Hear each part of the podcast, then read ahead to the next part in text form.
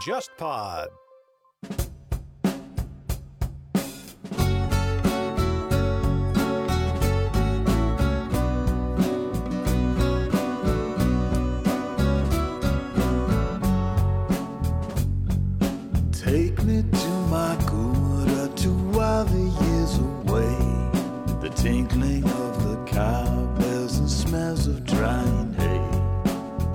In the mountains will wash away my fears and all the foolish things that I've done throughout the years. 我跟当时小的时候特别的崇拜他。我十八岁以后就离开家了，嗯，离开家以后每年回去，偶尔能见到，偶尔见不到。但是他一个变化就是，开始戴的厚平底儿的眼镜，度数很深。后来慢慢慢慢不戴眼镜了，就不再看书了嘛。突然有一年，就中秋，我给我妈打电话，我妈突然说他死了。当时一听，我真是后背一阵发凉，就觉得这个活生生的人，而且人那么好，突然就死了，然后就是在工地上被人打死了。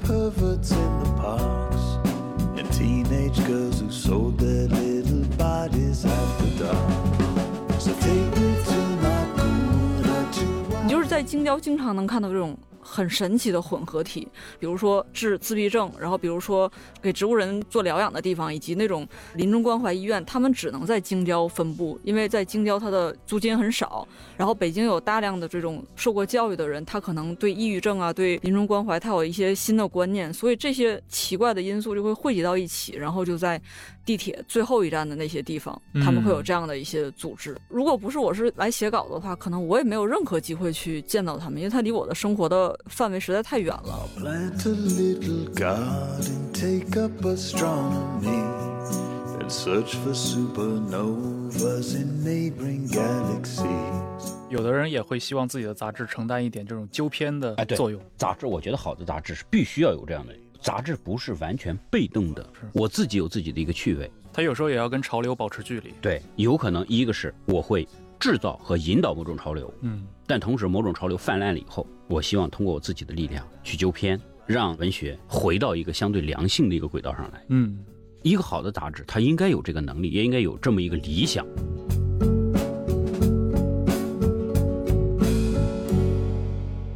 各位听众，大家好，欢迎收听这一期的《忽左忽右》。首先安利一下“忽左忽右”的微信公众号，也就是在微信页面搜索“忽左忽右”，你会看到一个名为“忽左忽右 Left Right” 的公号，那就是我们。在公号里，我们会同步每一期的节目内容，并向听众提供当期节目的文字信息以及更多的延伸材料，方便各位的收听。这期来了北京，今天约了两位朋友，其中一位呢是也是我们的节目听众啊，当然也是我个人的一个很好的朋友，一直公职于媒体的，在新浪微博上也有很多粉丝，熊阿姨刘敏。大家好，我是熊阿姨。然后我们今天最主要的一个嘉宾，也是我们当代中国文坛一个很重要的作家徐泽成老师。忽左忽右的听众朋友们，大家好，我是徐泽成，一个作家，但我的主业是一个编辑，现在是人文学的副主编，业余写作。当然，我写作的时间远远比干编辑的时间要长。嗯，今年是我写作的第二十三年，所以也是一个老同志了，一个老运动员了。嗯，你写作的那个追逐到最早的话，其实可能一直要到九十年代末那会儿，你应该还是一个大学生。就是我最早写作是高中就开始写小说、写诗，嗯但是有意识的觉得自己要成为一个作家是大一的暑假，嗯是九七年。我高中一直想考的是法律，一直想做律师，但是最后高考考砸了，进了中文系，就突然不知道该干什么，哎呦，中枪！有一种被闪了的感觉。嗯但是中文系的学生嘛，不知道干什么的时候，起码你有一件事可干，看书，天天钻图书馆。嗯突然有一天，哎，看了一部小说，觉得哎，这个小说挺好，能把一个陌生人的内心非常纠结的、复杂的、难言的那样一些想法给写出来，而且还表达的这么好。因为，我觉得做作家也挺好嘛，反正不知道干什么，那就当作家吧。嗯那个时候作家对我来说的确是挺神奇的，我就觉得我想的很多东西都是别人想不到的，或者是我觉得我个人的经历，我个人面临的挫折是非常独特的。谁知道作家居然能把这样的一种感情，这样一种想法，通过非常艺术的方式把它呈现出来。而且呈现的比我想的还要有逻辑，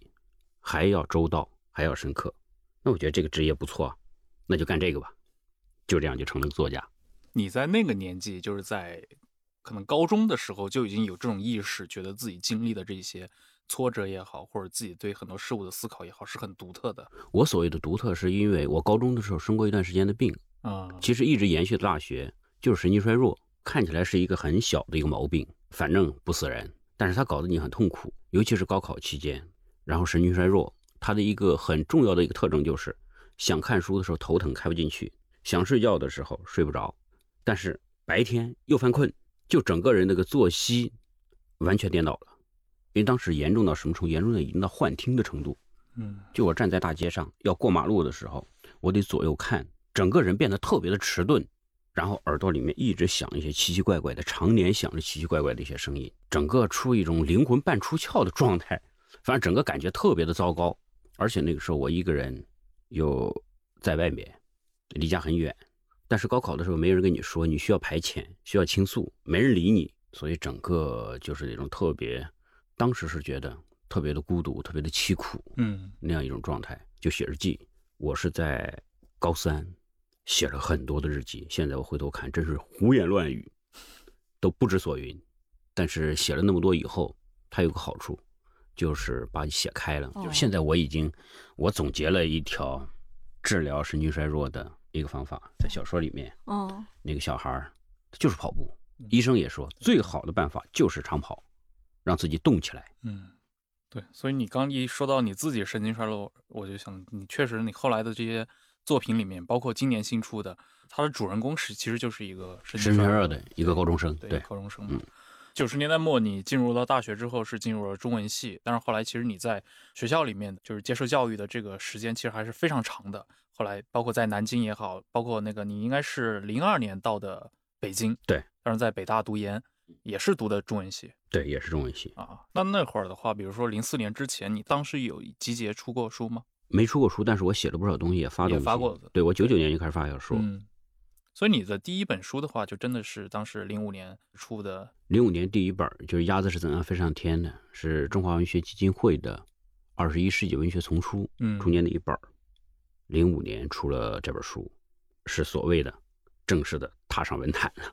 嗯，但其实，在零五零四年那会儿的话，我觉得出书已经是一个相对来说比较高的一个标准了。在这之前，它其实更多的一个铺垫，可能来自于比如说你在一些专业的期刊上，对可能发表一些短篇啊、中篇这套门路是，其实直到今天的话，好像对于严肃文学这一块，依然是一个非常重要的一个路径。当时那套书，它之所以能出来，也是看你在期刊上的一些东西，嗯，就是首先被期刊认可了以后，它才能结集出版。对，但是，在现在一个相对来说就基础比较扎实的一个作家，嗯走的还是期刊的路子。就是我们现在中国的文学人才或者是作家的培养机制，它基本上是一个期刊培养出来的。嗯假如说写小说，从短篇到中篇再到长篇，因为期刊的门槛相对来说比直接出书其实要高很多的。是，当然，肯定有那些可以不经过中篇、短篇这样的一个训练，直接写长篇成功，而且写的不错的人，这个不能否认。但是总体来说，对小说这个行当，因为它有很大的技术性在里面，有些东西还真的是必须要一点一点训练，这个技术活必须要练出来。所以有的一些作家可能第一本书他没有经过期刊，写的也挺成功的，但是后来你会发现，写着写着可能有点后劲不足，嗯。这个后劲不足，它有很多方面，一个是滥用自己的一个题材，就是每次写的时候，把自己最熟悉的、最想写的，一下子全给批发了；还有一个，就是因为在技术上，他可能有一些可以让它再生的、让它增值的，如何把细节跟个人的经历、跟经验相结合的那样一些方法，他没有充分的掌握。嗯所以全是硬货。那么一个人有多少硬货？所以经过期刊，它其实是一个从个人的经验往想象那块发展的这么一个阶段。这已经能看出来，现在很多的八零后，甚至很多九零后，一开始写的真是挺好，起点都很高，写的也很精彩，但是写着写着就消失了。当然，你可以说这个世界上诱惑很多，他干别的了，别的对他来说更能体现价值，当然有这种可能。但是里面我觉得一定还有一个，就是写作可持续发展的问题。嗯资源枯竭了，或者说他缺少后劲儿了，那他可能进入一个瓶颈期以后，他的转行在一定程度上可能也是被迫的。嗯，其实这个也是过去包括大众媒体也一直在讨论的所谓的第二本书的困境。对，有的时候我们说好听一点是一本书主义，嗯但是写作这件事儿，它一定程度它其实也是一个职业。既然是一个职业，它就要一个可持续性，一个长期性。嗯我们个人的经验、个人的经历，它其实就是一个引子，是一个酵母。嗯然后有一些新的东西以后，它可以不断的放大，它放大了也是一个实实在在的有价值的东西，可以把更多的、更宽阔的世界，那些更有价值的东西引入进来，否则我们就局限在自己的小世界里面，你看到什么写什么，你再睿智、再聪明、再深刻，你看到也不过是一个人的目光之下的东西。嗯，我最早看到你的作品其实就《跑步穿过中关村中关》，村对，因为本身它这个书名的话就很吸引人啊，但是其中里面其实是三个中篇，而且他关注的这个人群啊，就如用今天的话来说，就是一些可能都市的一些边缘人群。这个尤其在北京这样的一个大都市里面，那最近几年可能低端人口啊这样的词汇又在很多媒体上被放大了。嗯嗯，其实今天看起来，你在那会儿关注的这个写作对象，往往就这样一批人，比如说贴小广告的也好啊，或者卖盗版碟的也好，这么一批人。这个其实书本身是在你研究生毕业一年之后就大概出来了，所以这个素材是你读研的时候自己的一个写作计划里面的嘛？我在读研期间其实也写过这样的作品。嗯在跑步之前，我写过《伪证制造者》，写过《阿北京》，嗯写过《我们在北京相遇》。其实写的都是这批边缘边缘人，因为当时认识一批这样的朋友。啊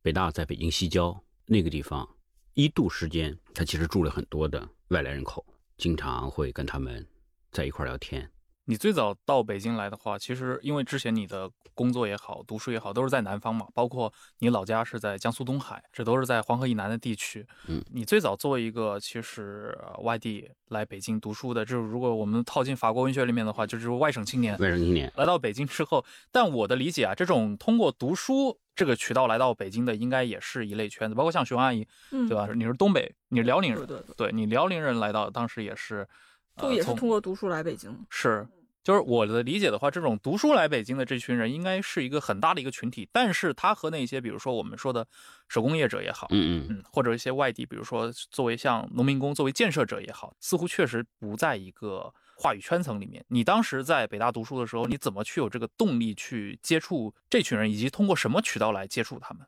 跟我的经历有很大的关系。一个是我从小生活在乡村，嗯就现在所谓的低端人口的生活，我是很清楚的。你小的时候想吃一顿肉都很困难。我小的时候放了那么多年的牛，整个就是一个放牛娃，很多东西都没见过，比如说巧克力。我牛奶是工作以后才开始喝牛奶的。嗯巧克力是什么时候？高中以后突然有人拿出来一个东西，说巧克力。我第一次吃巧克力，我觉得这玩意太难吃了。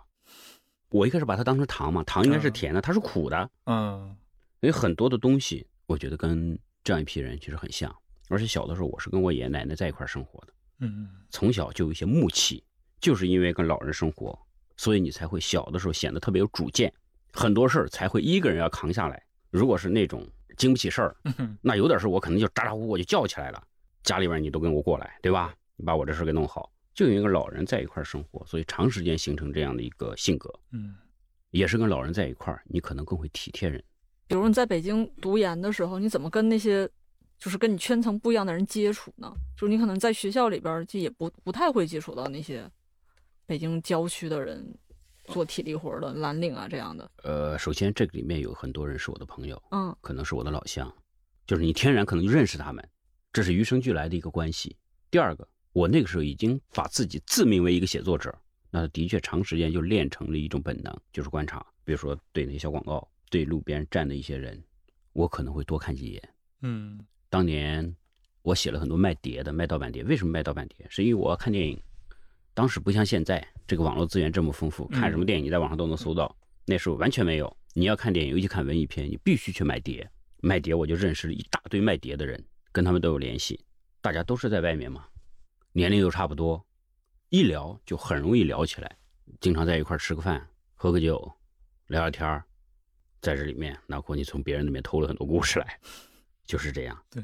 你越是这样跟他们聊，你觉得对他们了解越多，你就越能去认真去理解一种生活、一种人生，理解一个人的一个艰难。所以小说里面我会写到那么多，很多人都很奇怪，为什么小说里面最后没有一个人有好结果？我说不是，我不愿意给他们好结果，因为这样一种生活，它必然就是这样一个结局。嗯，我认识那么多的朋友，最后都离开北京了，没办法，成家立业嘛。对，你在北京这个生活成本如此之大，而且还有很多问题你是解决不了的。我那么多的朋友，那个时候还还有暂住证，嗯，对，啊，半夜里面灯一警察一脚踹开，有没有？没有，立马遣送回去。他有一个收容点，对对对，就是这个地方的，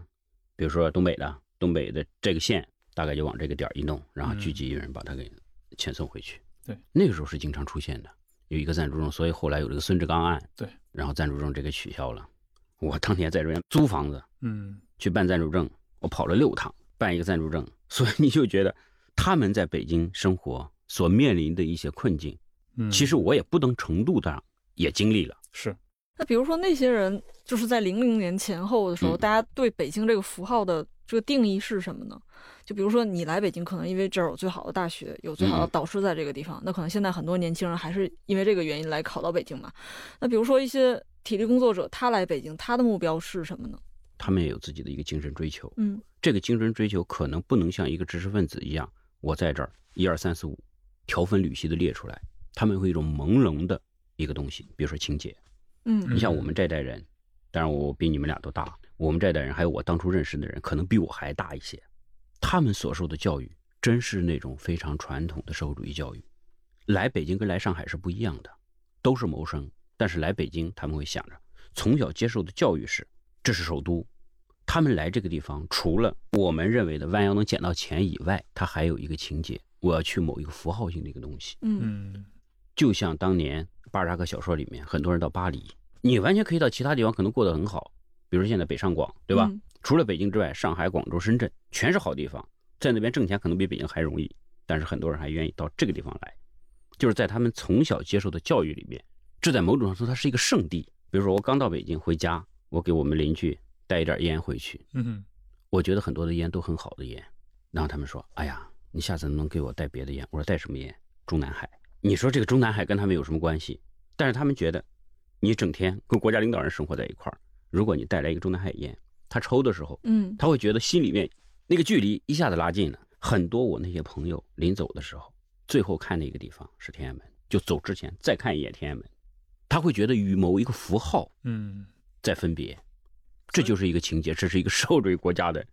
我们这一代人乃至上一代人他们一个共同的情节。是。所以这种其实非常感性的因素，在这种我们觉得可能他的就是出于外界很多一些直觉的一些看法，会觉得他们的一些啊实际做出来的一些选择，可能是出于一些很生存方面的一些考量。对但其实有很多感性的因素在影响着他们。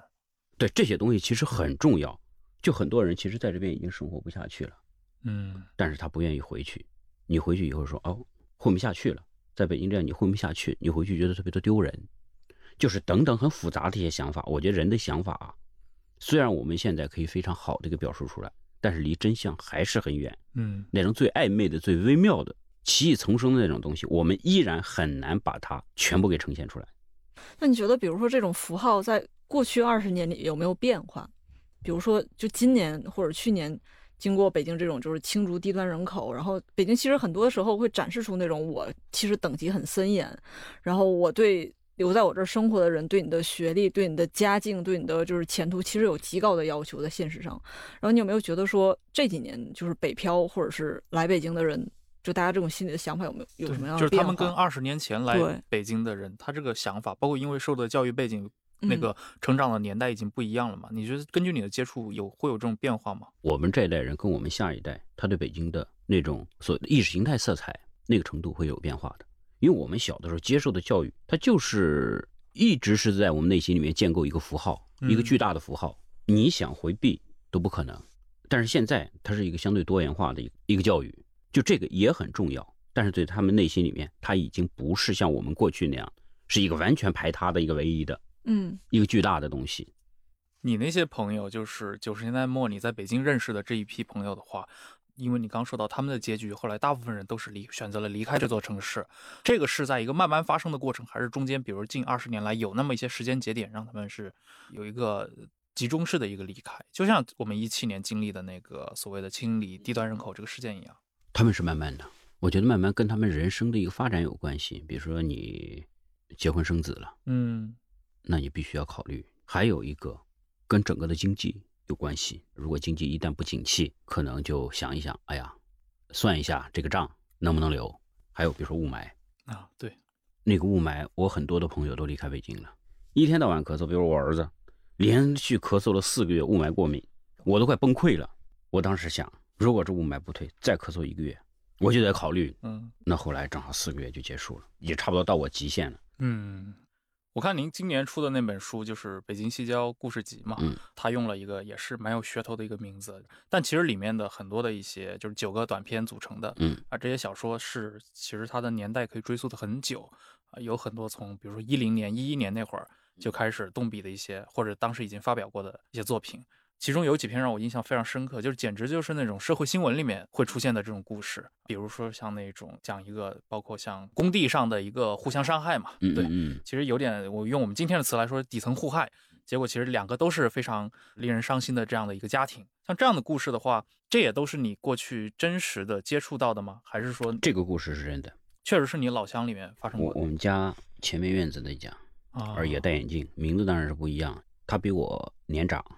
他是跟我姑是一代人，成绩特别好，但是就是仕途不顺。我所谓的仕途不顺，考试嗯平时成绩很好，尤其数学极好，但一考试就出问题。另外，他心比较大，觉得自己成绩好，就想报一个特别好的学校。那个时候不像现在，学校这么多，那高考很困难。他六十年代出生的嘛，对，连着三次都落榜了，最后彻底绝望。就是人的那口气啊，三次还是四次，我记不大清楚了，就自己突然松了一口气，然后就算了。后来，反正我小的时候经常遇到不会的题目，我都趴着窗户，他们家的后窗户问他，一转眼就给你做出来了。我当时就觉得，我小的时候特别的崇拜他。他结婚的时候，我还跑过去，天天在在那闹新房。后来慢慢的，他也发生了很多变化。我十八岁以后就离开家了，嗯离开家以后，每年回去偶尔能见到，偶尔见不到。但是他一个变化就是，开始戴的厚平底儿的眼镜，度数很深。后来慢慢慢慢不戴眼镜了，就不再看书了嘛。哦或者说他不需要视力那么好了。再后来，就看见生孩子，家里面条件也慢慢慢好了。突然有一年，就中秋，我给我妈打电话，我妈突然说她死了。哎呦，当时一听，我真是后背一阵发凉，就觉得这个活生生的人，而且人那么好，突然就死了，然后就是在工地上被人打死。那他那个工地是在哪儿？工地？当然不是在北京，就是我就在想，一个当年被我们的地方称为秀才的，这是很有学问的一个人，所以听他的那个这个死讯，当时我还真是特别的震惊。我开始是写了一篇小文章，大概一千多字，题目叫《一个知识分子的死》，嗯，基本上原封不动的把我妈告诉我这个消息之后那种震惊感写出来了，然后稍微做了一点回忆。后来我觉得这个远远不够，还想写的多一点，最后就写了这个小说。嗯，像你刚提到的那位，就是住在你家前面的这个，嗯他当时比如说在工地上就被人打死了，他也是一个就是意外的过程嘛？意外，就是正常的，一般不会出现这个情况嘛，嗯就各干各的。对，但是那个，呃，真是无常啊，真是没办法。我现在回去以后，我还经常会问问关于他们家的消息。但是现在孩子也上大学了，但我印象很深，你的一些别的故事里面，比如说像那个啊北京里面嗯嗯，啊，那里面的那个故事，它本身是一个有点像你刚提到的，就是三次落榜之前的那个他，其实是一种心高气傲的，就是我一定要在北京的这种。他其实有点让我想起那个当年那个不是有部电影嘛，《立春》里面像王彩玲这样的角色，嗯嗯啊，这样的角色好像他就是似乎是跟北京这样的城市挂钩在一起的，但是他们始终又无法融入到北京里面去。呃，刚才说到那个那个天秀，就是被打死的，对，那样一个故事的主人公。其实小说里面我也写到，他一直希望到各个城市去，所以那个小说的题目叫《不存在城市》。他一直希望能够到所谓的到世界去，到大城市去，但最后有这么一个结局。很多人到世界去是通过不同的途径，像我嗯。们读书可能能留下来，有的人就通过务工，甚至通过一些非法的一些途径，而另外一些像阿北京里面那个边红旗，边红旗，边红旗那个时候的状态，应该说还是热血沸腾的那个，还是不断能给自己给自己打鸡血的嗯。那样一个年龄，他的那种挫败感或者是宿命感还不是特别强。啊那我遇到的很多人，有的时候他的那种挫败感，他可能是一瞬间就产生的，也有的是一点一点累加，累加到最后突然发现的时候，他已经扛不住了。就发现的时候就发现已经自己已经扛不住了，那就要离开。我理解的，或者说我小说里面写的很多人，我希望我的想法能够在他们身上呈现出来，就是在年轻的时候，不到万不得已的时候，还是在这个地方待着。你看这小说里面极少有说一来的时候就要跑的，对，无论经过什么挫折，受过什么打击，他还是希望在这边闯一闯。这个想法其实是我自身的一个想法。现在我见到很多的年轻人，尤其到各高校里面，外地的高校，他们会问：“哎，徐老师，我想毕业以后到北上广这些大城市闯一闯，但是因为我在这个学校，或者是我的文凭、我的专业可能没有那么火爆，去了怎么样？生活不好，实现不了理想，怎么办？”我从来就说去，只要你想去，一定要去。年轻时候有的愿望，一定要去尝试一下，即使碰得头破血流，你也知道我没有那个能力了，或者天时地利人和不足以让我在那个地方实现我自己的一个理想。嗯那么那个时候，对于人生来说，你就可以舍弃这条路了。但是如果不是，你永远会有遗憾。就是我觉得像之前你提到的很多的，比如说那一代的这些进北京务工的人们，他们可能从九十年代末的时候，从世纪末的时候，当时就已经有了这么一个想法，说北京就是我一个暂居的地方，或者我会奋斗，但终究有一天我可能会回去。但是这个平移到那个，比如说我们说知识分子，或者说以这个高校的学生群体里面，这种想法成群的出现，似乎也他们的那个时间点要后置一些，因为好像是随着最近几年可能北京的一个居住成本，包括整个的一个居留成本越来越高之后，包括我也接触到很多人已经不再把，甚至他可能还在大学读书的时候，他已经不再把一定要留在北京或者在北京买房当成一个目标了。但是平移到比如说十年前，尤其对很多比如说我们说那些小地方、中小城市出身的这些学生来说，其实逃离家乡是他们的一个。啊，甚至有一点根深蒂固的一个想法，反正去哪都行，但是我不要回到我原来居住的这个小城镇里面去。这批人的话，其实最近几年其实就会经历到这么一个转变嘛，因为这是一个预期，其实就不断被打折扣的过程。我想知道，就是你对这部分人的这些思想转变有兴趣吗？这个现象其实十年前嗯我在写这一波小说的时候，我就认识到这个问题。我是零五年毕业的，毕业的时候我就对我后来的一些师弟师妹们说：“我说如果在北京找不到好工作，那个时候已经很难找特别好工作，尤其是北大出来的，嗯一般都是进一些好的一些科研院校、科研一些机构、大学什么的。如果找不到特别好的坑，我说你们别待在北京。我当时之所以这么说，就是因为写了这批小说，我发现那样的一批人，我小说里面写的那一批人，他们都有执念，想来北京。但是经过了高等教育这么系统的高等教育，我们的内心应该更开放，思想更自由，不能就盯着这个地方。而且已经在北京待了这么长时间了。嗯这十年来，我觉得这个情况就是年轻人不再像过去那样，真的是嗯有那么一个执念了。现在他们会考虑自己，北京固然要好，我适不适合？我恰恰觉得这是一个好事儿，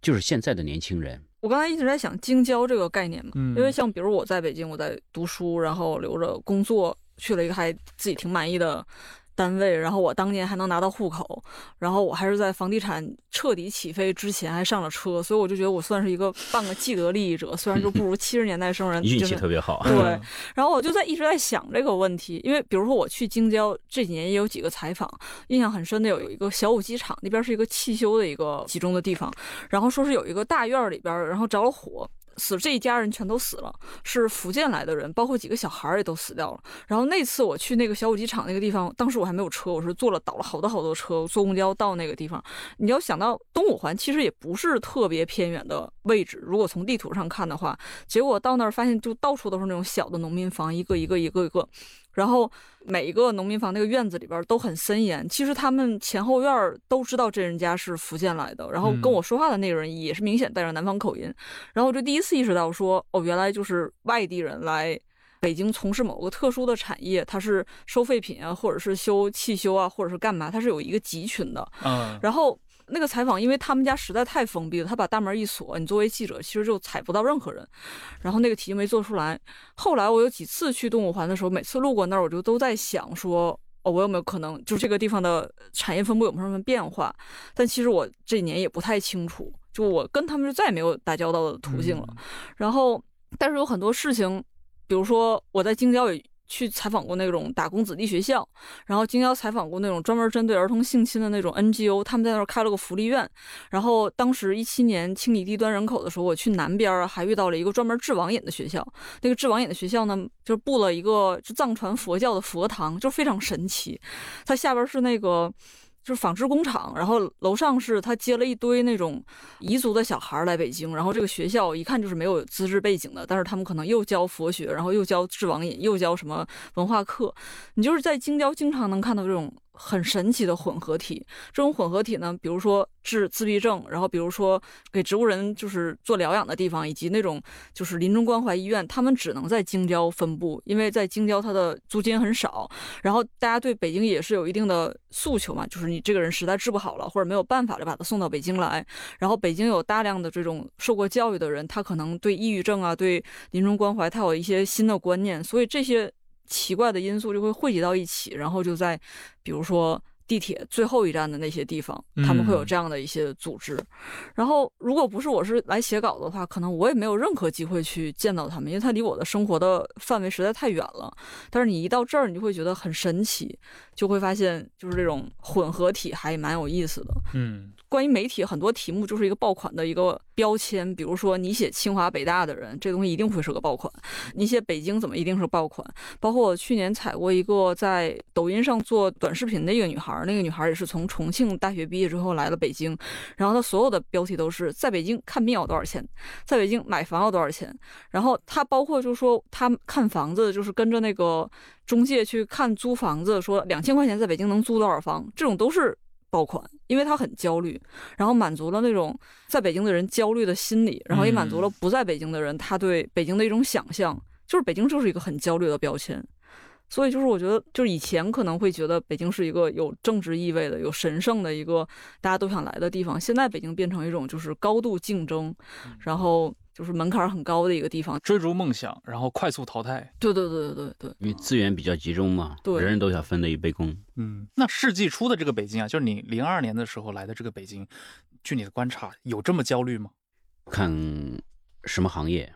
我觉得这个跟人才的那种更替有很大的关系。比如说刚来的时候，那个时候有很多的位置，无论是就是教育这一口、学术，我们所谓的业界、文学圈这样的一些。一批人都退了，然后空了一堆位子。接下来六十年代出生这一波人，或者七十年代早期的、前期的博士都毕业了，嗯，迅速的把这个位子全部填满，然后开始了人才过剩。所谓的人才过剩，就你找不到合适的位置嘛，坑都被别人占了。对，坑都被占了。从那个时候开始了，嗯，这个东西我觉得跟那个不同的时代有很多的关系，嗯。你像熊阿姨刚提到说，那个类似于那种福建村嘛，嗯，其实像九十年代初，像项彪也写过像浙江村这种，对，这种以地域为纽带，同时又在北京京郊形成的这种片区，其实非常封闭的。那你怎么看待他们和这种城市的关系？有一年，大概是第一年吧，在北京过年，哇，大白菜一斤好几块，你在平时是不可想象的。过去那是几毛钱平时大白菜，但是到那个时候，因为我们没有生活经验嘛，因为每天都去买菜。一到那儿发现没了，然后你要买就特别贵。还有一个朋友，他孩子有一个保姆，这个保姆过年回家了，回家以后孩子不干了，吵着要保姆，因为整天保姆带着嘛，没办法让人家过来，人家刚走，你不可能让人过来大过年的，怎么办？两口子买了机票，带着孩子到了保姆的那个县，在县城里面开了一间房，在宾馆里面过年，在那边过，然后把保姆接过来，有事保姆再回去，否则孩子不干，嗯，一直哭。你说在这个时候。你就能看见这些外地人到底有什么用？嗯，如果没有这群人，你就会发现我们这房子是四面漏风的。嗯，那我觉得说外地人的时候，我也觉得我自己是个外地人。我从来都觉得我是个外地人。就是我觉得北京有一个神奇的特点，就是如果你老家是外地的，你可能在这住半辈子，你也不会跟别人说我是北京人，而永远都说我说我是东北人，干嘛的？就我不会认为我自己是一个北京人。我觉得北京人这个门槛实在太高了。嗯，就他的心理门槛也很高。他就是一个认同感嘛。对，你比如说我，人家说你哪人，我是江苏人。嗯，就是做梦没睡醒，说梦话都说你是江苏人。但是你问我儿子哪人，北京人，然后我说你是江苏的，连云港的、东海的，他就说那就是我一个籍贯，哦，老家对他来说就是一个籍贯。嗯，我是北京人，他们理所当然的觉得自己是一个北京人，而我们无论如何，你觉得你说自己北京人的时候，都觉得有点矫情。对对对吧而很心虚啊。对嗯就是你在比如大大城市，你没有任何亲属，你中秋节啊、干嘛、端午节、清明节跟我没有关系。然后今年清明节我回家，然后就发现哇，清明节在老家是一个这么重大的一个活动，我所有的亲戚都会回去上坟，然后。在我站在我姥姥那个坟前，我就数了一下，我们今天来了十几个人，就哇，好盛大，大家好开心，一起晚上回去去吃点什么烧烤之类的。但是你在北京，清明节跟你有什么关系呢？就你所有的根儿都不在这儿，你的亲属也不在这儿。他缺少一种关系，对对，缺少一种让你可以能够完全融入进去那种可靠的关系，而且文化认同很重要一点就是，一个群体。对你的群体也好，甚至你会不会说当地的方言，对对我觉得这是很重要的衡量。因为像在上海的话，其实有大量的拥有上海户口的人，他可能是外地人啊，但是他有上海户口，但是他们不认为自己是上海人。其实跟你的情况其实挺像的嘛。嗯，那很多时候就是觉得我并不会说上海话。我觉得这个语言可能真的确实是，也包括在北京，比如说你在 北京的话，你上口这东北口音一出对啊来，对你也很难说我是北京人，对吧？对我对徐老师还有一个比较好奇的点，就是比如说以前我们看中国作家作品，大家都都是写乡村嘛，嗯嗯，就贾平凹他们那些，就包括就阎连科他们都在写自己出生的那种农村的生活经验。然后因为我也是我的姥姥姥爷那部分是北方农村，所以看起来很眼熟。然后比如说我现在阅读取向可能是经常看那些写城市的小说，尤其是女性的女性书写的小说。然后我觉得就是写京郊或者是写这个中间过渡阶段的这个还是个挺空白的地方，就很少有人来写说从城里到城市的这些人。我觉得这这是您特别说想以后持续深耕的一个领域吗？以后的写作是什么样，我还真不敢说。嗯，但是这一块，他已经写了很久了。对，嗯对这一块，的确是我花了很多时间在探讨的。我把这一部分人命名为在路上的一群人，嗯就是从乡村到城市。我个人受教育的一个过程也是这样：小学是在村里念的，初中是在镇上念的，高中是在县城念的，大一、大二是在一个小城市念的，大三、大四是在省城念的，研究生是在首都念的。嗯就是这一个过程，我基本上是慢慢慢慢走过来的。如果你想写这个在路上的过程，你必须有前头的生活经验，同时有后头的生活经验，就两端点之间的经验你是要有的。而中间这个过程，如果你能够占有的素材、占有的资源越多越好。嗯有一部分人，比如说你刚才提到的很多那些老作家，五十年代出生的我们的前辈作家，很多可能在城市生活很多年，但就依然很难写城市。嗯整个乡村的生活已经完全浸润他的一个发肤血肉，他的那套观念，他的那个认同感，完全在另外一个端点，是所以他没法写这个东西。而我们相对年轻一点，嗯我们对城市的认同感可能比他们稍微的要缓和那么一点儿。对，我觉得是有这么一批作家，就是确实是当他们在一个可能出生在一些小地方，甚至一些嗯中国南方或者说西部的一些省份的时候，他们写自己家乡的故事，那个是有根的。他有大量的一些过去的经验的元素在里面，但实际上我们会发现，他后来也，比如说他整个人其实也搬来了北京，或者住到了一些大城市里面去。但你比较他们写北京的文字或者写城市的文字，和他过去写自己这个成长的那个嗯所在地的这个城市，你还是能够感觉得出来，他其实有一个把握的节奏啊，包括整个水平上是有一个不一样的。昨天那个我见到莫言老师，他在一个演讲里面就提到文学和故乡之间的一个关系。嗯他说，在他写作的时候，首先要从故乡出发，那是他的人生的原点，是他所有的资源的一个出发点。只有回到那个地方以后，他才会活起来，整个笔才会活起来。然后写外面的世界的时候，他也必须回去。也就是说，他从他那个故乡可以四通八达到世界上去，而他的世界写着写着，最后也得回到故乡。嗯你看最近看他的晚书的人，哎呀，晚书的人看的真是开心，我看的非常高兴。就是里面很多方言，因为我们俩他是山东，我是江苏，我苏北，两个地方哦距离特别近，方言风俗都是一样的。嗯真的你看到是会心一笑，而且那种方言用起来活灵活现的。他如果离开这种语言，换另外一种语言，那种表现力可能就不如这样，而且他表达的起来，也许就没有这么趁手。嗯所以对很多作家来说，写哪个地方是跟他的语言系统有很大的关系。你比如说对城市这个语言系统，如果他更能接受，那可能他写起来会更更舒服。嗯如果你写城市的生活用的全是老家的方言，那你会觉得极其的别扭。比如我个人写小说，我写我故乡，我可能会比较典雅一点，尤其写运河边上、水边上嘛，嗯湿润一点，有弹性一点，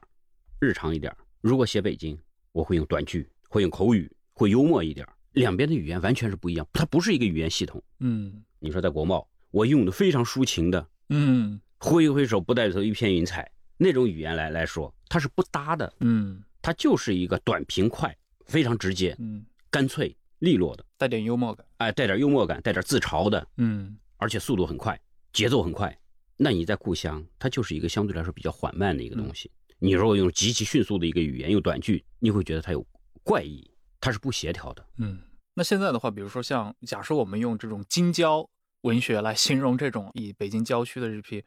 其实是以外地人为主体的这么一个写作对象的写作，嗯它跟我们所认知的那种，比如说所谓的移民文学，它本质上有这种共通的点吗？因为在我看来，他们可能是没有实现移民的移民，他们把人生的大部分的或者说相当重要的一个时间花费在了，比如说这座城市上，他们在这生活了十五年乃至二十年。这一段的生活就是特殊时期的一个生活，我不知道以后怎么定义。就这段时间写这部分题材的作品，我们又如何去阐释？嗯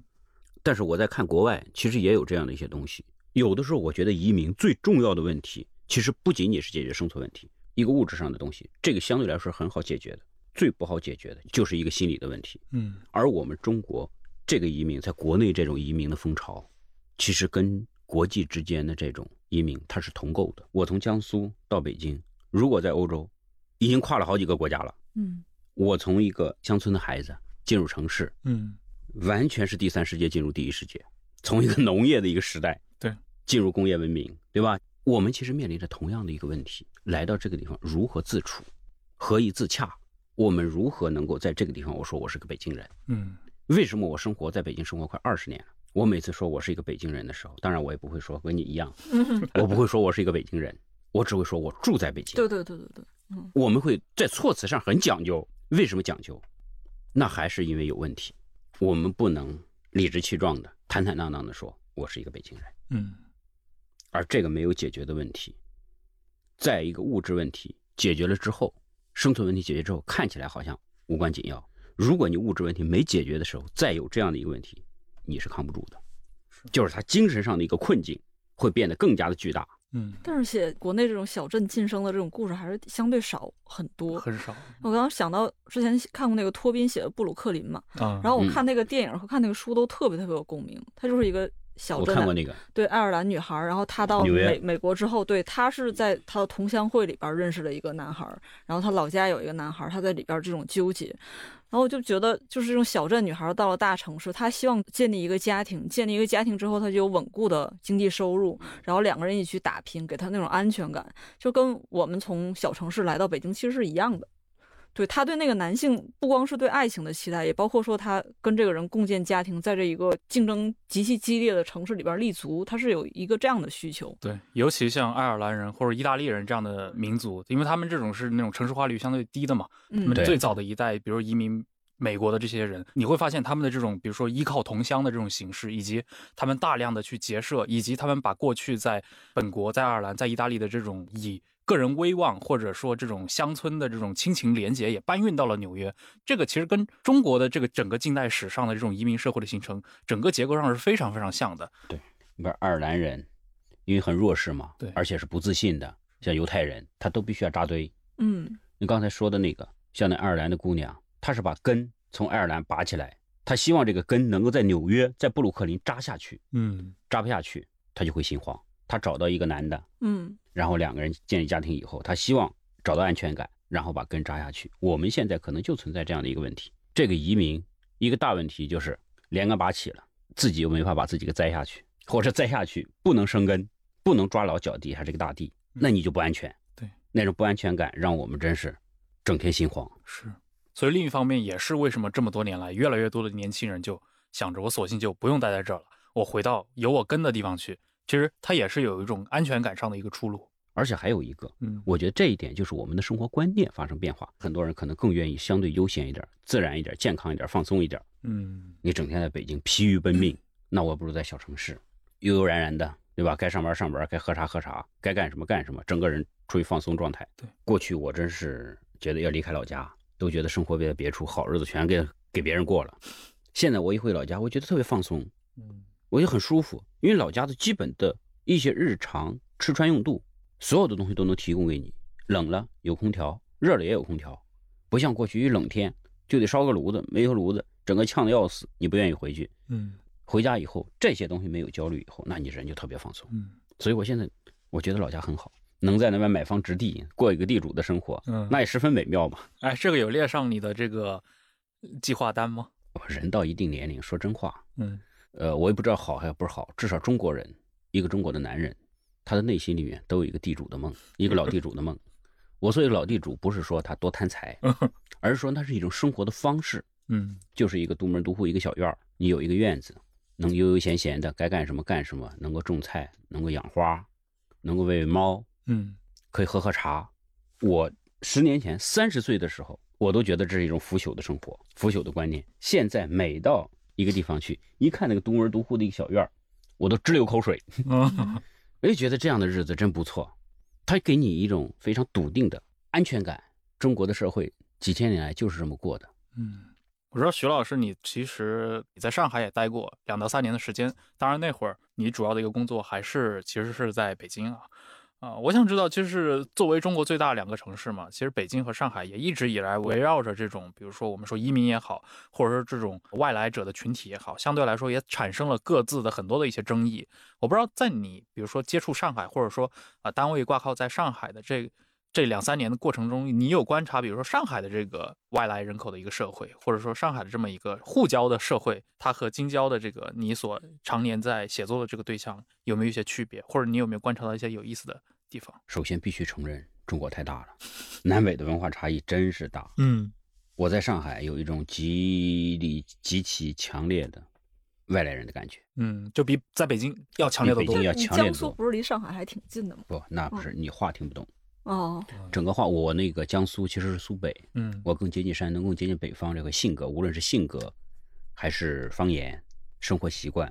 上海的沪交嗯。生活我还真的不是特别了解。我当时去上海，当时有一个想法，就是想写一本《双城记啊》，就上海和北京这两个地方，反正我都待过嘛，我想在那边待几年，嗯。深入的了解一下，把这个最有代表性的两个城市给写一下。但是最后还发现，哎，在上海待的时间还是不够长，嗯最后还是离开了。有的时候我真是水土不服吧，无论是环境上还是人际交往上，嗯有点水水土不服，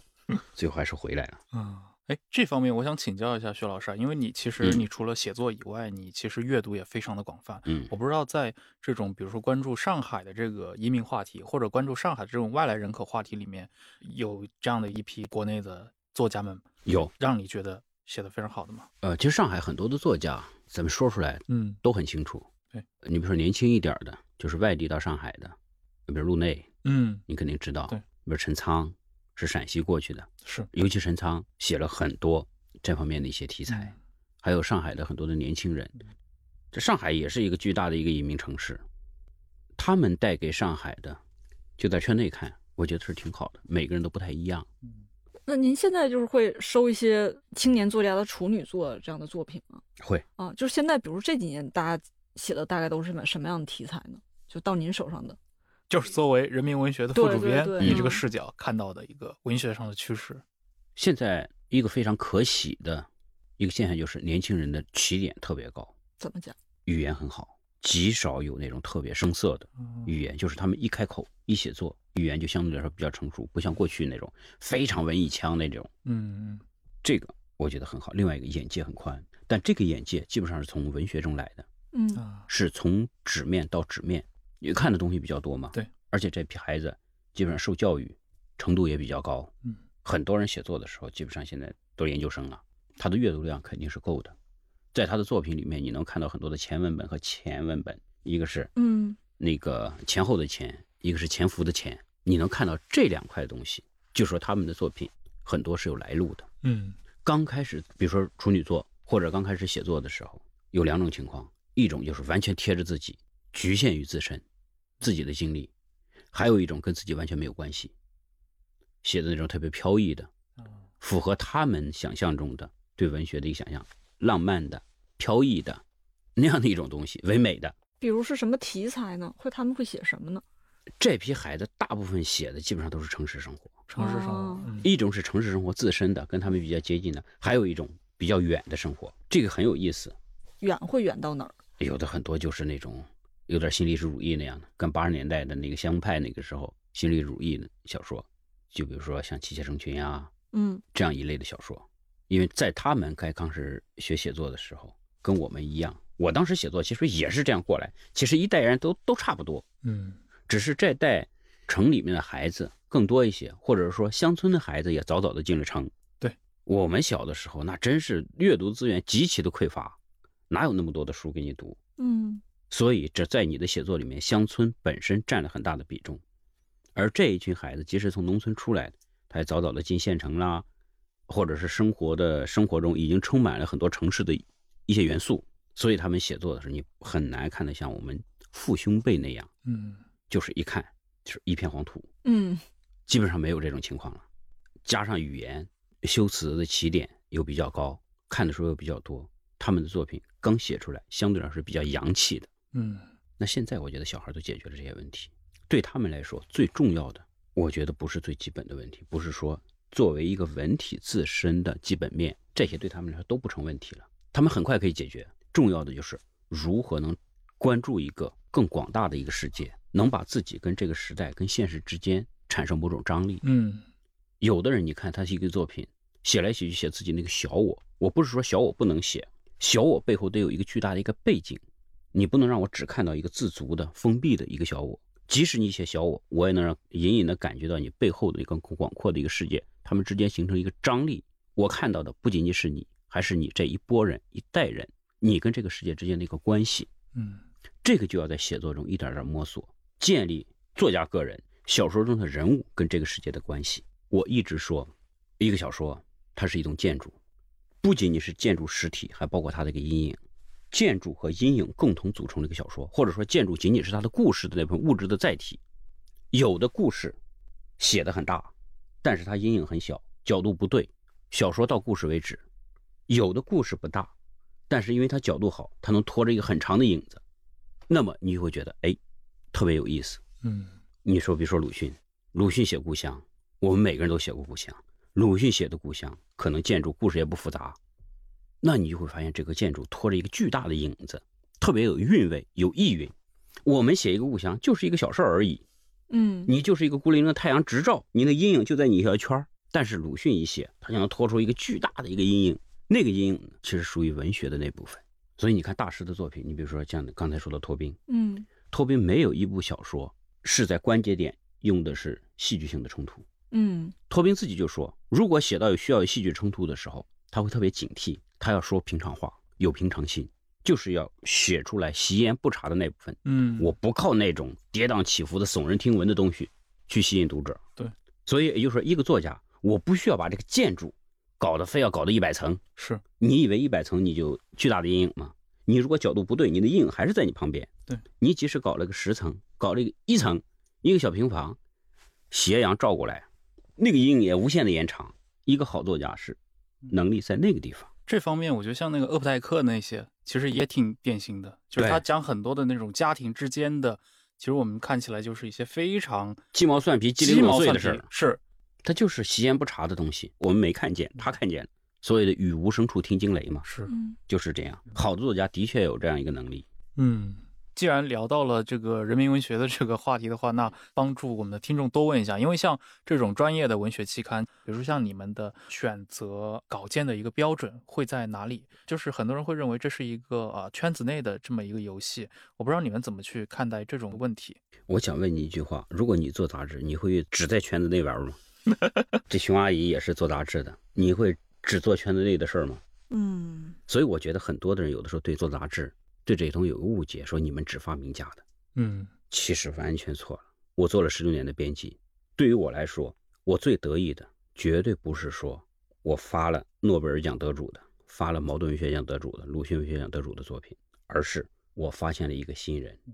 这个新人经过我们杂志，经过我的责编以后，他提振了信心，从此写作上了一个台阶，现在变成了一个好作家。但是刊物自身的发展，它必须有一部分自己的一个相对固定的、可靠的作者群。对吧？嗯，你会跟他们约稿吗？我会跟他们约，而且有的时候我会跟他们谈一个作品，我们会聊最近在写什么，或者考虑什么问题。他会跟你说，跟你说的时候呢，啊，你在写作的过程中，甚至在写作之前，我就会跟他聊。从我的角度，我觉得这个作品应该怎么写。当然，你可以按照你的方式来写。就这这个过程是他已经开始写了，还是说有的是开始写，有的开始没开始写。你比如说一个很好的朋友肖江红，贵州的一个作家，后来那个《农面》这个小说获得鲁迅文学奖，是我发的。哦，他第一次给我的一个小说是三部曲中的一个，叫《古镇》，就是贵州放蛊的嘛，古镇。哎，看完了我觉得特别好，然后我们就在电话里面沟通，提了一些缺点，提了一些问题，他改了，改了以后说，我说你这个系列应该继续写下去。然后咱俩就就在电话里面，贵州还有哪些奇奇怪怪的东西？嗯，就是对别人来说相对陌生的东西。他说到面具傩戏，嗯，说到玄关，我说行，就写这个，一年你给我一个就行，认真去做工作，就是自己他自己田野调查，嗯，扎扎实实的写。写的过程中我没有聊天。第一部作品存在什么问题，怎么样解决这个问题？到第二步再往前进一步，到第三步就一点一点一点一点，我们就这样聊。因为我们是同学嘛，所以可以放开来聊。我说我这是给你的建议，你觉得科学，你就可以参考；不科学，你完全可以扔一边。那作家和编辑之间的关系就是这样。嗯，我经常觉得作家和作品和编辑，它是共同成长的一个关系。那对于一个新作家或者一个新作品来说的话，比如您从一个文学编辑，尤其专业期刊的文学编辑角度来说，你更看重，或者说在整个的这个我们说如果有个六六边形来说的话，嗯，你更看重其中哪一点？比如说结构上的创新，还是说反映的这个思想意识上的一个深刻，还是说它故事本身？这不能偏废。嗯，首先在整体上都不错，就是它有个基本面，基本面你肯定得中上，你得过平均分嘛，对吧？在这个基本面。都过关的情况下，如果你有哪怕只有一个新东西，而且这个新东西我看到的觉得哎眼睛一亮的，其他有点毛病，我都能接受。我可能恰恰不愿意接受那种看起来都很好，但其实是一个平庸的、一个赝品式的东西。那像您一般都从什么途径来找新的作家呢？我们的途径不仅仅是作家之间一个单线联系，我跟评论家之间，我跟读者之间，我跟作家之间也建立一个联系。很多作家，哎，我最近在哪个杂志上，一个小杂志上读了一篇作品，这个作品我从来不知道，这个作品写的不错，那我就问哪个杂志，哪个作家，我去找来看一看，看，哎，不错，好，我跟编辑说，赶快去约，我也不敢说约来就一定能用，约来先看看，有的时候他们送上来，我说，哦，这个东西火候还不到，让他再改一改，改改看，再改一稿过来，不行再改，有可能改了几稿以后还是不能用，嗯，那你就再约吧。有的就是把一个作家一点点磨出来的，你每次跟他讲一点，如果他能认可，在改动的过程中，他其实是在进步。那大概会改什么呢？很多东西，我很好奇。来自杂志编辑的，你认为可能改的所有的东西都可能改，哦，包括题目。你比如《潜伏》，看过电视剧《潜伏》？嗯嗯，《潜伏》的题目就是我们改的，原来不叫这个名字。有很多的，其实都可以。有的时候人名的，有的人名不合适，或者哪个情节有问题，就是你能想到可以改的东西，都可能被改。当然，我们这改不是说。因为你有话语权，你有个人瞎改，那我肯定征求作者同意。你同意了，我们互相论证，觉得哎改了会更好。嗯，你不能随便改人家东西。我都跟编辑说，我也是我自己做编辑的一个原则，能不改的我就不改。嗯，我要充分尊重作家的风格。嗯，有的人就喜欢这样用，只要他不是特别的错到天上去，在我的理解里面他能过得去的，那就保留。嗯，就是因为我作为一个。圈外人，我一直觉得说写作是一个完全就是靠这个人自己的毅力和他灵感，然后这个小说家来写一篇小说。然后现在挺好奇，就是说，如果作为一个文学期刊的编辑，会对他文字做哪方面的修改？比如说，会说他这个呃里边哪些人物的设置出了问题吗？或者是说他的什么描写出了问题，还是怎都可能？就是刊物的编辑一般会比出版的编辑成书的，嗯，那个出版社的编辑要求要更严一些，嗯。一般是这样，就是很多作家是编辑改出来的，不是说因为作家是编辑改出来的，编辑就要觉得自己多牛多牛，居功至伟。你比如说那个卡夫，嗯嗯嗯嗯，那是最典型的。对对对，嗯。你看那个托马斯·沃尔夫，就写《天使望故乡》那个，对。那编辑说你只管写，写完我给你改，都在火车上一写写十万字，十几万字，那编辑说肯定不能这样看。嗯，对，就那个天才的编辑那个电影里边，就给他的，就是他的权力很大嘛。霍金斯，那个必须这样干，就是有的时候你作家写，你会着眼于局部，嗯着眼于细节，但是编辑看的时候，他能够拉开一段距离，他会从整体感上来看哪个地方，哎，节奏是不是有问题，密度是不是有问题，他会从局部到整体，嗯而且他会有一个比较的眼光，在当下的所有的作品里面，因为看得多嘛，相对来比较多，那你要哪些保持哪些自己独特的，把自己独特的东西放到最大，把那些跟别人同质的、趋同的东西尽量避免。是不是期刊的编辑可能更侧重于一个，比如说文学本身上的这个角度？但是如果是出版社的话，他要考虑一个，比如说书籍作为一种商品。商品至少从我做编辑的一个经验来看，作为商品，我不那么看重。嗯，我首先要保证你是一个好作品。我所谓的好作品，就是艺术意义上的好作品。就基于文学本身的。哎，对，我可能更看重这个东西。你好不好卖，关我啥事儿，对吧？就是人民文学跟收获跟花城这些现有的这些杂志，大家会有不同的区别吗？对取向，肯定会有个人的不同的趣味。嗯比如花城，它会更先锋一些，因为花城啊、山花啊这样的杂志，它一直就是以先锋为自己的旗帜的，而且的确这些年推出了很多的先锋的作品。就是我们共同的目标都是推出好作家、好作品，嗯但是在这过程中，会有一些微小的，或者说呃相对独特的个人的一些风格。所有的杂志都是人做的嘛，嗯有什么人就编出来什么样的杂志，嗯，对吧？嗯还有一些，它可能是因为地域关系，呃，有些有些杂志，它可能觉得，哎，我应该把我认可的某一种的文化风格加大力度推一下，嗯或者说有些杂志觉得，哎，当下有一些文学的风潮有点问题，我们需要经过自己的杂志改变或者引领新的风潮，嗯，这都有可能。就是有的人也会希望自己的杂志承担一点这种纠偏的哎，对，作用。呃，杂志，我觉得好的杂志是必须要有这样的，杂志不是完全被动的，对，去呈现。我不是一个一个展览馆，你拿什么我都展览，是，我自己有自己的一个趣味，我自己有我自己一个导向他有时候也要跟潮流保持距离。啊。对，有可能一个是我会制造和引导某种潮流，嗯但同时某种潮流泛滥了以后，我希望通过我自己的力量去纠偏，甚至去制止、去压抑，让那个文学回到一个相对良性的一个轨道上来。嗯一个好的杂志，它应该有这个能力，也应该有这样的一个有有这么一个理想。哦原来在三联，就是嗯朱伟原来不也是人人文学的，对呀、因为那为是一个非常好的一个编辑啊。对呀啊，朱伟其我们的老前辈朱伟老师后来一直写，我都不敢管他叫老师，因为就很恐惧，就是我们都管他叫老主编。嗯就他后来不也写了很多回忆嘛？就当时骑着骑着自行车去各地收稿的那种感觉，就很亲力亲为的那种状态。然后现在很想知道说，作为一个文学编辑，他的成就感或者是他的影响力，是不是还是能跟三四十年前差不多？我也认识一些现在的新作家，然后发现他们也是会把自己的稿子投给就是期刊，而且会把在期刊上刊发当做一个非常重大的事情。就是他这方面的影响力，我觉得还是很很持续的。而且还有一个朋友告诉我，他投了那个期刊刊发之后的稿费超出他想象，他拿了两万块钱的稿费，为了一篇短篇小说，他就？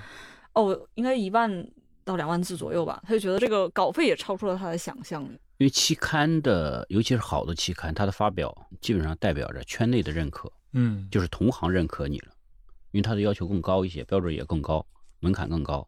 另外一个，在今天啊、的确有一些刊物稿费挺高的，嗯我觉得稿费高是是一个好事儿啊。文学这个东西，写出来好作品真的不容易，大家都很辛苦，为什么不高一点呢？我们也希望能够给更多的作家提供更多的福利，这也所有的办刊人的一个共同的一个意愿。老先生们，比如说朱伟老师，嗯那他肯定是是我们编辑界的标杆之一。你刊发了那么多的好稿子，他走了以后，离开人文学，他的传说依然在。对，包括他在 他在三联当时找王小波来写专栏，对，这那那就是眼光嘛对。当时嗯苗伟是他编辑嘛。所以，一个人敬不敬业，一个人的职业的操守和能力，假以时日，我们都是看得见的。嗯所以从这个角度来讲，其实没有一个编辑真的很愿意把自己名声做砸了的，也没有一个杂志希望若干时候以后人家提起来就骂，所以不能太妖魔化。嗯 您现在还会回北大中文系跟他们交流吗？回啊，硕士博士。我会是隔三差五回去。嗯，现在学校里的这些研究者，他们在关注什么呢？哎，现在有的时候我觉得挺遗憾的，就是很多的年轻的学生读文学作品，尤其读当下的作品越来越少了。整体上，嗯我觉得我那会儿读书的时候，我们相互之间交流的还特别多。哎，这一期人文学出了什么？这一期收获当代十月出了什么好作品。现在很多的学生都在看理论，嗯理论能讲成一大套，你一提作品，完全懵了。那个有一次我们招的新编辑，考试的时候问《百年孤独》谁写的，一个博士说马克吐温，天哪！然后说白银时代，俄罗斯的白银时代，随便举三个作家的名字，举不出来，这就是一个大问题。哎，对，这个好像是一个，就是创作和我吸收的中间在进行一个割离。就很多写的很好的人，但是他可能在阅读上不只是说文学本身了，包括所有类型的这些他的摄入。因为我也经常在朋友圈里面嗯看到你的一些评论嘛，很多的关于像刚刚提到像关于厄普代克也好，嗯，或者最近好像是你也做了关于俄罗斯的一些呃时隔三百年的这样的一些书评。对，这种作为评论家和作家本身这种几个身份交叠在一起，在今天看来有点像一种古典的写作者了。我一直是两条腿走路，嗯当然我的重心还是在写作上、创作上。嗯评论我也会兼着做，因为编辑嘛本身其实是另外一种意义上的批评家，我们只是不写大部头文章而已。有的时候你的稿签儿，那就需要短小精粹，三两句话，几百个字，你把这个作品它的优势、它的缺点，要给它做一个相对比较中肯的判断，嗯那他就是一个批评家。所以有的时候我也会有意识的会写点大的文章，因为有些能力嘛，这个东西老不用是退化的。对那其实徐老师，你今年其实出的《北京西郊故事集》嘛，嗯创作于过去十年当中的九个短篇的一个合集，嗯也在今年是入了这个宝珀文学奖短名单里面去。嗯所以，我们今天做这个节目也是正当时嘛。你今年有了新作品，然后个人也非常期待，不单单是北京了，比如说在上海、在广州，在这样的城市里面，能有更多的一个关注这个城市的一个呃外来人口的这么一个话题的这些作品，因为过去的四十年就是我们这个国家发生了轰轰烈烈的这种人口的结构变革的这四十年，呃，文学不应该在里面缺席，甚至应该出现一些了不起的文学作品能够沉淀下来。也非常感谢今天徐老师做客我们忽左忽右，当然还有熊阿姨。嗯，我也很高兴能跟两位梳理一下，呃，我个人对这些社会问题和文学问题的一个看法。有的时候的确需要深入的、沉浸式的聊天，是，这样才能把很多的问题给梳理出来，来发现最真实的那个自己。好，谢谢。那我们下期再见。嗯，好，再再见见 I remember one evening in the pouring rain, and in my heart was an aching pain. Oh, fare thee well,